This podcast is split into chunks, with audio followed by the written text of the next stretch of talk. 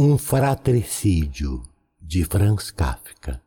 As evidências mostram que o crime foi cometido da seguinte maneira: Shimar, o assassino, tomou seu lugar perto das nove horas de uma noite de luar na esquina onde Vese, sua vítima, ia virar da rua onde ficava seu escritório para a rua onde ele vivia. O ar da noite espalhava frio. Mesmo assim, Shimar vestia apenas uma roupa azul leve. A jaqueta estava desabotoada ainda por cima. Ele não sentia frio. Além disso, se movimentava o tempo todo. Sua arma, metade uma baioneta e metade uma faca de cozinha, restava firme na sua mão, quase nua. Ele olhou para a faca contra a luz da lua. A lâmina brilhou. Não tanto para Shmar, ele pressionou-a contra o tijolo da parede e as faíscas brilharam. Talvez tenha se arrependido disso e, para remendar seu gesto, deslizou-a como um arco de violino contra a sola da bota, inclinando-se para frente, ficando numa perna só e ouviu tanto o afiar da faca na sua bota quanto qualquer ruído vindo daquele lado da rua.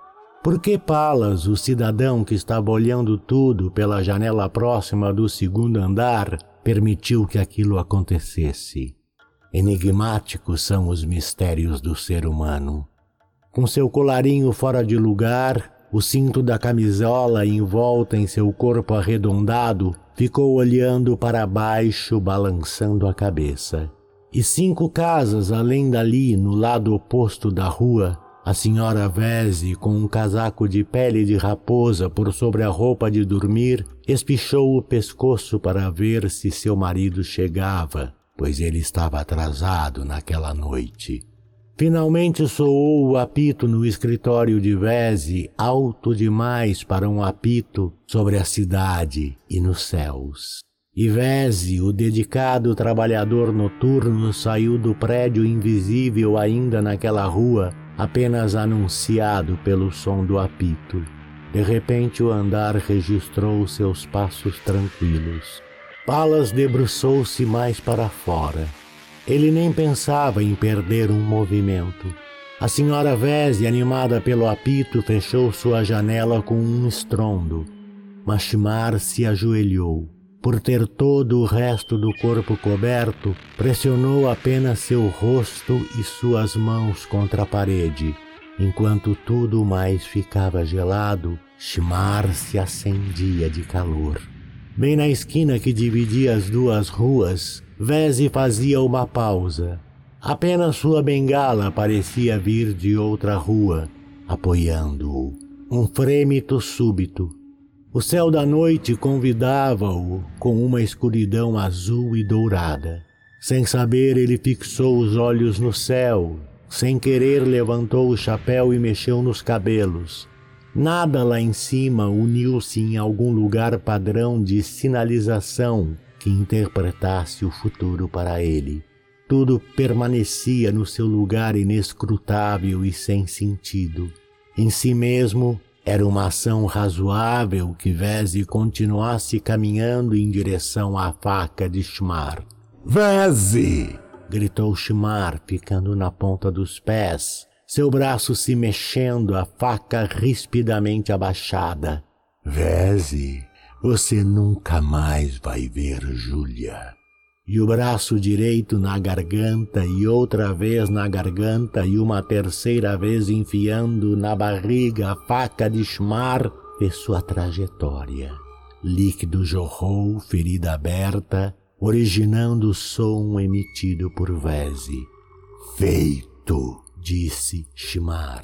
E esfregou a faca, agora uma lâmina supérflua e pingando sangue, contra a parede mais próxima a felicidade do assassinato, o alívio, o êxtase que cresce do jorro do sangue alheio. Veze, velho pássaro noturno. Amigo, colega de botequim, você está se desvanecendo no escuro do chão desta rua. Por que não é você apenas uma poça de sangue, de modo que eu poderia pisar em você e fazer com que você desaparecesse no vazio. Nem tudo que queremos se transforma em realidade. Nem todos os sonhos que florescem se transformam em frutos. Sua solidez paira aqui, já indiferente a um simples chute. Qual o sentido da tola pergunta que você me faz?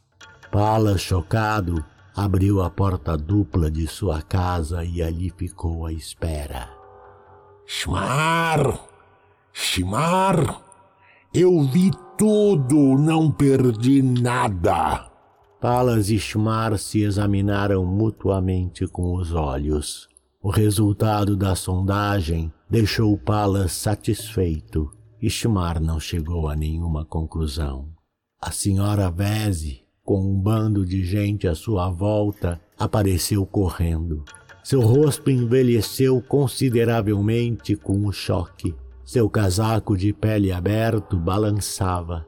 Ela desmaiou em cima de Vese.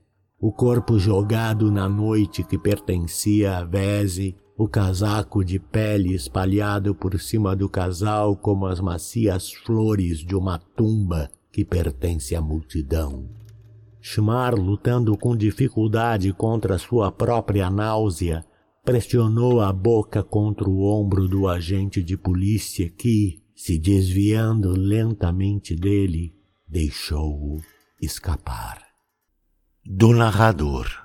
Carlos Eduardo Valente é ator, diretor de teatro, dublador, narrador de audiobooks e também formado em psicologia. 65 anos de vida bem vivida e cheio de histórias para contar, mas prefere contar e interpretar as histórias dos outros.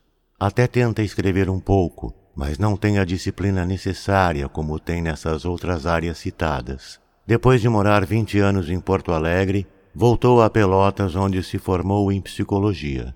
Morou em São Paulo um bom tempo e agora mora em Florianópolis, para onde voltou depois de 13 anos longe da ilha.